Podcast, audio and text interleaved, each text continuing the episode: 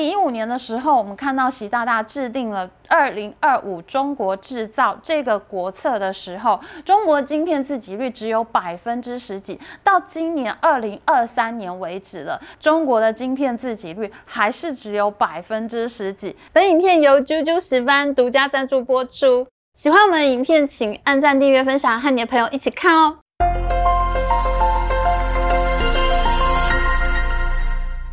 大家好，我是 Amy，大家农历新年好啊！一开年我们就来讲开年之战，来预言一下新的一年几个大的财经趋势。这集我们要来讲一下美中半导体之争。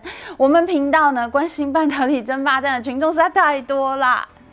二零二三年，我先来预言一下哈，我认为今年中国半导体产业的情况应该会更惨，比过去几年还要惨。因为美国在二零二二年发布的制裁令呢，实在是非常严厉，打击力道超过了过去所有的禁令。尤其是十月七号那一次呢，是最严重，有史以来最严重的。那虽然中国自己也做了很多半导体投资，可是这些公司呢，到现在还没有办法赚钱，还没有办法承担重责大任。所以呢，今年会是中国半导体产业非常惨的一年，媒体报道呢，中国政府还要再烧一兆人民币进去，这跟我们一路以来预测的一样，这是一场烧钱的战争。那今年会不会是最惨的一年呢？我现在还没有办法断定，因为这还要看今年中国半导体公司的发展情况而定。美国这些年做了这么多对中国的制裁，到底有没有用呢？我们现在来看一下哈。美国会开始制裁中国，其实是因为习近平政府上台以后，习大大想要称霸世界的雄心已经非常明显了。他制定了中国防空识别区，他在南海填海造陆做岛礁，他喊出“一带一路”大撒币外交政策，甚至是美国总统奥巴马，他在二零一六年去杭州开 G20 峰会的时候呢，当地官员竟然叫奥巴马从飞机后门走下来，不准走前门，你不准走红毯，你就从飞机后门走下来，你自己从机场走进来通关。整个 G20 峰会，奥巴马呢，美国总统奥巴马呢，都像小媳妇一样，中国完全不把美国放在眼里。那为什么中国这么伟大，他还要发展半导体产业呢？因为中国人呢很会赚钱，他们是世界工厂，每年都卖出很多东西出去。可是中国政府发现呢，他们对外买最多的东西有两个，第一个是石油。第二个就是半导体，我做手机要用半导体，我做电动车要用半导体，我做 AI 监控网络全部都要用半导体。中国每年要向外买四千多亿美元的晶片。那虽然中国的工厂很会组装手机、组装车子，可是呢，车子里面的东西、核心的大脑，这个不是中国做的。没有了这些东西，那手机就不能玩，电动车就开不动。如果有一天美国、台湾、日本、韩国这四大半导体强国不卖晶片，给中国，那中国就 GG 了，那还称霸什么世界呢？因为石油是没有办法解决问题，只能跑去沙乌地阿拉伯找 MBS 王子交朋友啦。无论俄罗斯打仗打得再烂，中国还是必须要挺普丁，因为他们呢要做石油人民币，要跟俄罗斯买石油。那中国企图心呢，其实就很像当年美国做石油美元那样的企图心。你地下挖不出石油，你就只能跟人买，你只能跟人家低头。可是半导体不一样啊，半导体它不是地下挖出来，这总可以自己做了吧？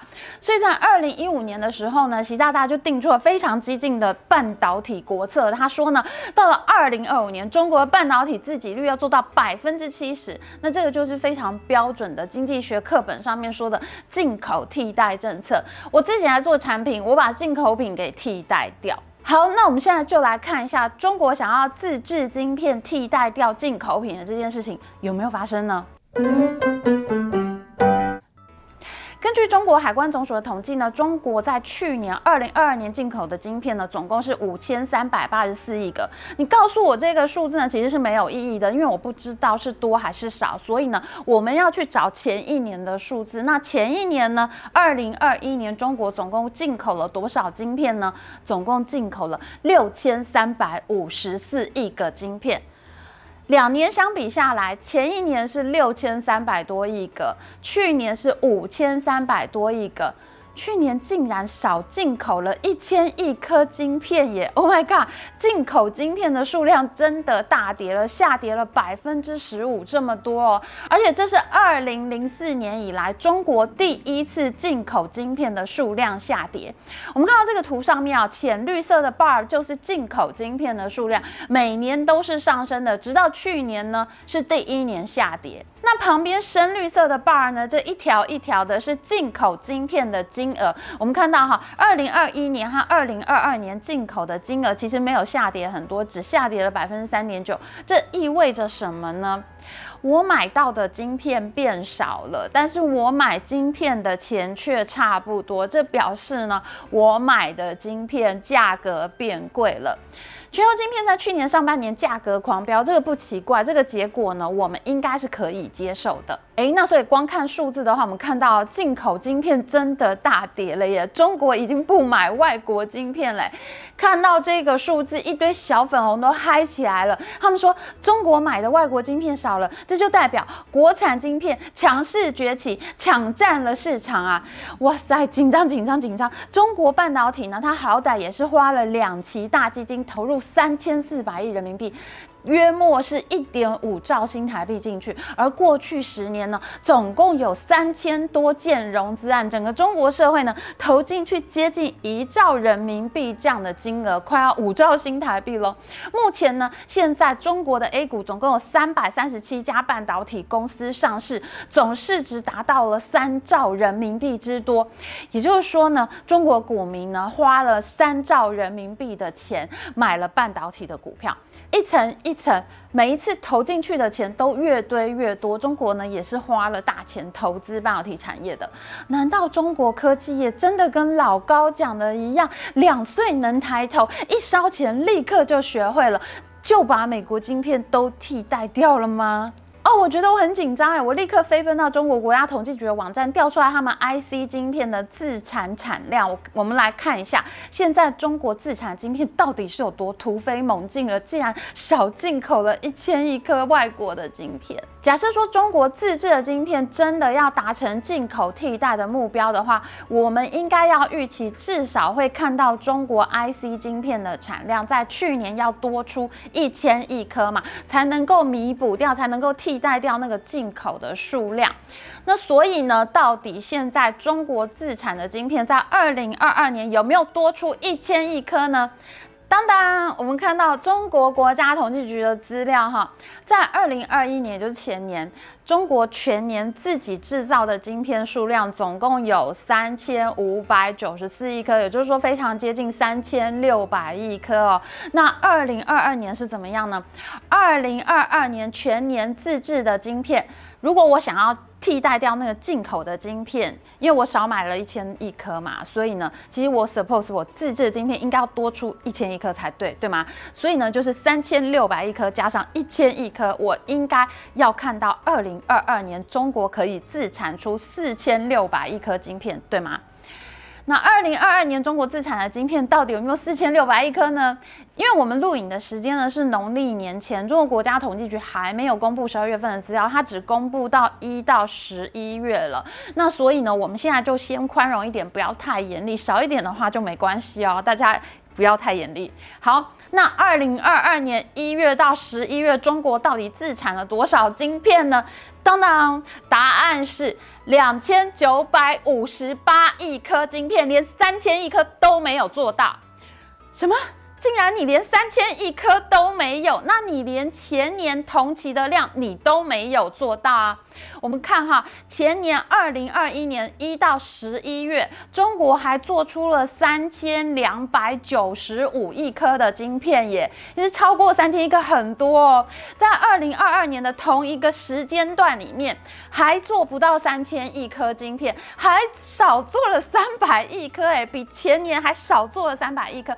我们本来期待要看到中国自己生产的晶片应该要多出一千亿颗的，没有想到不但没有多出一千亿颗，它还少做了三百亿颗。也就是说，你进口这边少了一千亿颗，你自产的这边少了三百亿颗，你整年度呢总共少掉了一千三百多亿颗晶片耶。我们看哈这张图，去年每一个月单月的产量跟前年同期相比，全部都是衰退的。你看这个绿框框里面的数那我们把过去两年每一个月中国晶片的产量拉成直条图，就可以很清楚的看到，目前中国自产晶片的数量正在节节败退，尤其是到了去年底，真的是越来越低，每况愈下喽。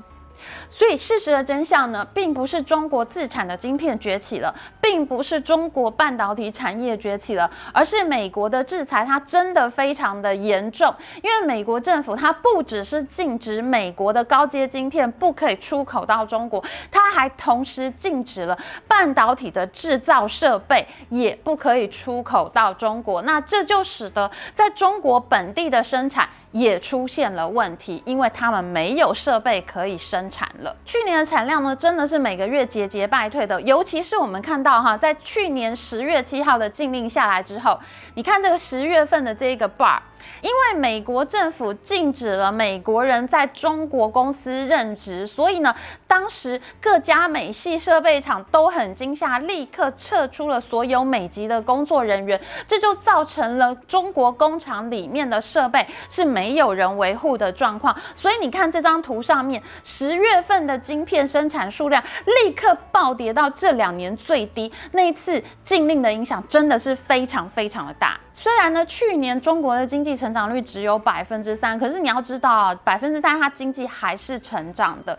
理论上呢，你其实全中国应该是要用掉更多的晶片才符合这样的经济成长率嘛。可是没想到，你进口的晶片数量也暴跌，你自产的晶片数量也暴跌。我们恐怕没有在去年看到中国半导体产业蒸蒸日上的画面。事实上，我们看到的画面是一个制造业大国，一个世界的工厂，它没有。有晶片可用。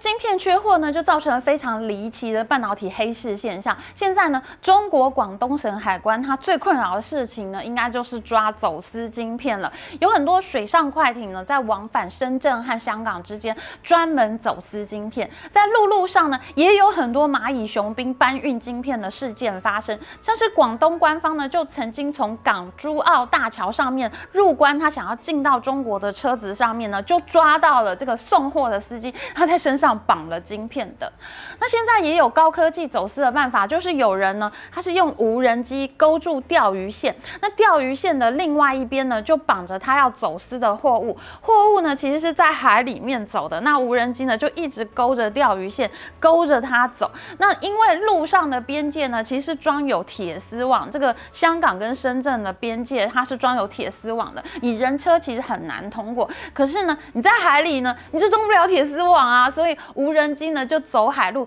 他把货物呢从海里面牵过去深圳。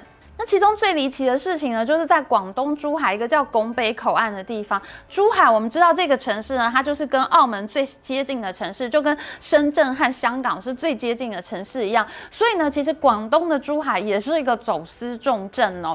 在去年的十一月呢，在这个珠海口岸呢，就抓到了一个孕妇，她要通关，海关的人觉得她行迹很可疑，就把她拦下来，他就问她说：“哎，就跟她聊天，他就问她说：‘哎，你你这样怀孕是几个月了？’孕妇就说：‘我现在怀孕。’孕五六个月了，可是海关人员呢就很机警，他们说这个肚子看起来太大，应该快要生了，不可能只有五六个月。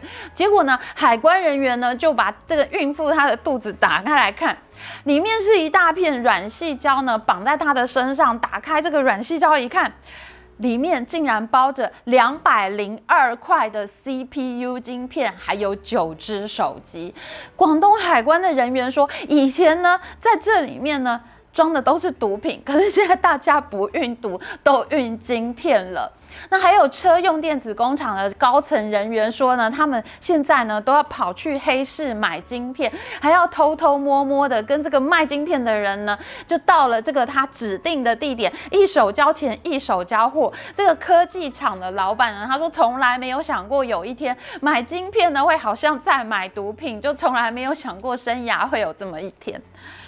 那黑市的猖獗呢，其实就很深刻的反映了中国的缺芯问题。我觉得呢，这真的是跟时间赛跑的一场比赛。如果中国公司没有办法赶快把产量做出来，把自给率做上去的话，那么对整个中国制造业当然是会有非常大的影响。你整整少了一千三百亿颗晶片，这就是美国制裁的威力，你很多产品就组装不出来了。其实呢，这整个半导体争霸战呢，就有一点像是自我实践的预言。你越害怕的事情，你越不愿意发生的事情，因为你的行为反而让这件事情发生了。当中国害怕半导体强国不卖晶片给他的时候，结果他的行为就导致了这件事情加速发生。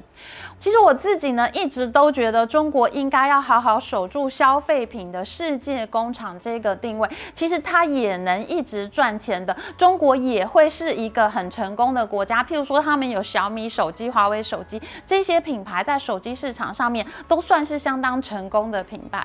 但是中国呢，却不愿意待在这样的世界经济分工位置里面。他们很希望能够走上食物链的最高阶，那当然也就要付出一定的代价，因为你在这个食物链，你正在抢食别人的食物。那当然，我们目前看起来，中国要走到食物链的最顶端，这件事情的赢面好像不是非常的大。在二零一五年的时候，我们看到习大大制定了二零二五中国制造这个国策的时候，中国晶片自给率只有百分之十几。到今年二零二三年为止了，中国总共做了七年的这个大的半导体投资，它总共做了七年。可是呢，做了七年，中国的晶片自给率还是只有百分之十几，跟当年他说他要做二零二五中国制造那一年的晶片自给率。是差不多的。那再过两年，我们就知道，今年二零二三，再过两年就要到二零二五了。当时定下的自给率呢是百分之七十。如果中国要从现在的百分之十几要做到百分之七十，我想这是完全不可能的。那我们也可以从这集影片里面了解到，美国政府的制裁呢，其实是真的非常有效。那在去年呢，是非常有效的打击了中国的晶片自制率，同时呢，也降低了中国的进口晶片数量。那么在接下来的系列影片里面，我们会再继续 review 目前几家被制裁的大厂，他们现在都在干嘛呢？还有 IC 设计的龙头公司，他们现在的处境又是如何呢？以及二零二一年的时候被视为明星创业公司的那些中国半导体初创企业，现在的情况又如何了呢？最精彩的半导体追剧就在 Amy 追剧时间看得到。喜欢我们影片，请记得帮我们按赞，还有记得按订阅频道加开小铃铛。我们下次再见哦，拜拜。